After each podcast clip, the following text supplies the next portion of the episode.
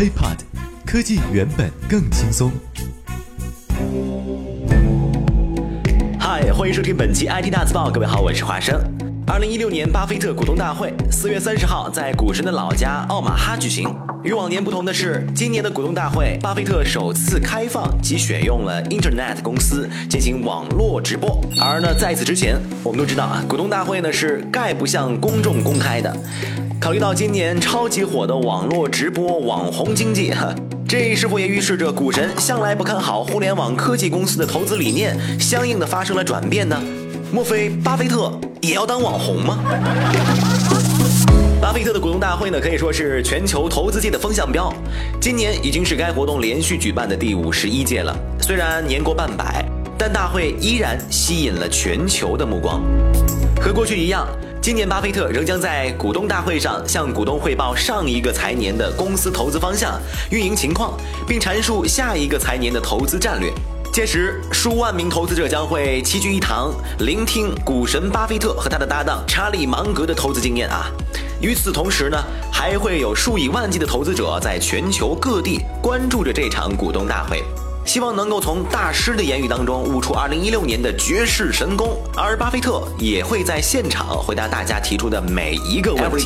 当然，也有传闻表示，这个呢或许是86岁的巴菲特最后一次股东大会，今年可能吸引来自200多个国家的5万多人参加。从目前透露的信息来看，今年的股东大会呢有五大亮点，分别是。巴菲特下一个收购的目标是谁？他会不会为三季交易辩护？他会不会对美国大选发表意见？因为巴菲特是民主党人，而且呢，他已经宣布支持希拉里。还有呢，巴菲特是否会放弃美国运通？也就是巴菲特啊最大的投资之一，但是该公司近几年的表现真的很差。巴菲特和芒格的耐心到底还要多久才能走到尽头呢？以及大家最关心的是巴菲特的接班人到底将会是谁？今年巴菲特已经八十六岁了，芒格也已经九十二岁了。很多投资者猜测呢，巴菲特可能希望接班人有运营企业方面的经验，而非投资管理者。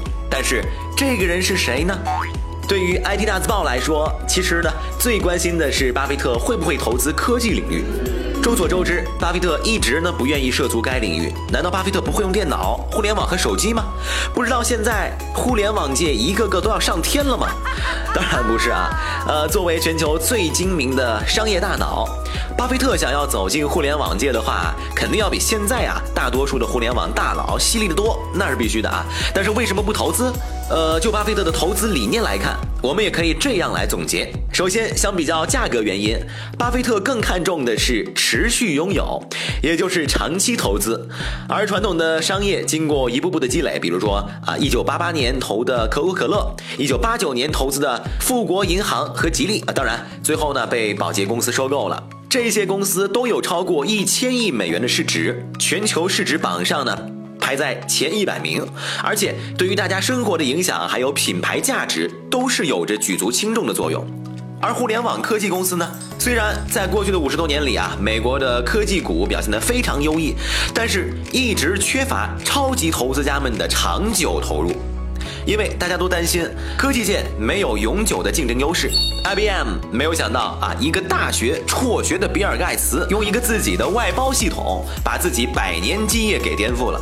而 Bill Gates 也没有想到的是，Apple and Google 仅用了五年的时间，就把自己折腾的鸡飞狗跳。Google 呢，也没有想到，在自己的眼皮底下，Facebook 迅速崛起。在科技领域啊，可以说没有永远的赢家，只有永远的浪潮。对巴菲特来说，相比较科技领域的惊涛骇浪，他更在意的是企业的品牌价值。他曾说过一段非常有名的话：可口可乐的品牌，哪怕给你一百亿美金，你也不可能创造一个品牌超过它。IBM 也是如此，这也是巴菲特的护城河理论。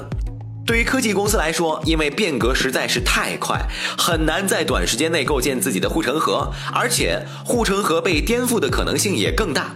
马云也说，阿里巴巴的生存环境压力太大，说不定五个月阿里巴巴就会不复存在。就连百度 CEO 李彦宏也表示，百度离破产永远只有三十天。中国社交网络中只手遮天的腾讯，当年呢在跟三六零大战的时候，马化腾也说，三六零在四十八个小时之内差点让腾讯不复存在。所以说，对于股神巴菲特来说，科技股或许真的不是他的菜。那么。真的就没有一家科技公司被巴菲特看中吗？也不是。呃，举一个不太恰当的例子吧。如果某家互联网公司有栋楼啊，价值二十亿，而该公司发行的股票市值才两亿，那么抛去外债两亿和打发所有人回家的费用两亿，还有十四亿是稳赚的，那么巴菲特肯定会投。但问题是，有这样的公司吗？所以说啊，说到这儿呢，可能很多朋友都在问了，都着急了。难道说啊，我们搞这个 IT 的 IT 领域、科技领域，真的就永远邀请不到股神驾临吗？倒也不是啊。我们要知道，刚才我们举的可口可乐呀、啊富国银行等例子呢，都是二十多年前的事情了。在这二十多年内，各个公司的全球市值早已经出现了巨大的变化。数据显示，目前全球市值最高的三家公司前三名分别是 Apple、Google and Microsoft，都是高科技公司。而前十名公司当中，高科技公司占的比例更是达到百分之五十五的市值，百分之五十六的净利润。再放眼前五十名的公司当中，高科技公司占了百分之三十四的市值和百分之二十七的净利润。但是，巴菲特的投资组合里面呢，只有两家科技公司，IBM、AT&T，而且呢，他在这两家公司却是亏损了百分之十五以上。以精明著称的巴菲特。看着手中一份份财务报表，你要说不思考投资科技领域吧，这个话花生我还真不太相信。那么，作为已经八十五岁高龄的巴菲特，在这一次股东大会上会出什么样的大举措？是继续坚守融资成本低而且周期足够长期的传统公司，还是在传统的消费行业，比如银行、石油等领域呼风唤雨，或者呢，就干脆啊玩一票大的，投资给一家极具创造力和品牌价值的科技公司、科技企业？这个问题啊，还是留给这几天的股东大会吧。但是不管怎么样，在过去的五十多年里，巴菲特都彻底的完爆了全世界几乎所有的基金经理。他的投资理念和投资观点都是我们长久吸收消化的精神财富。对于世界，相比较投资生产的一个个经济数字，这些才是最重要的。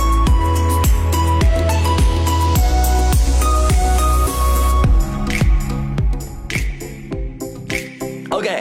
以上呢就是本期 IT 大字报的全部内容了，也欢迎大家关注我们的喜马拉雅账号。如果想和华生取得更多交流的话呢，我的个人微信是 T R U E H A M，添加的时候呢一定要备注 IT 大字报。我的微博呢是 HipHop 华先生，我们下期再见，拜拜。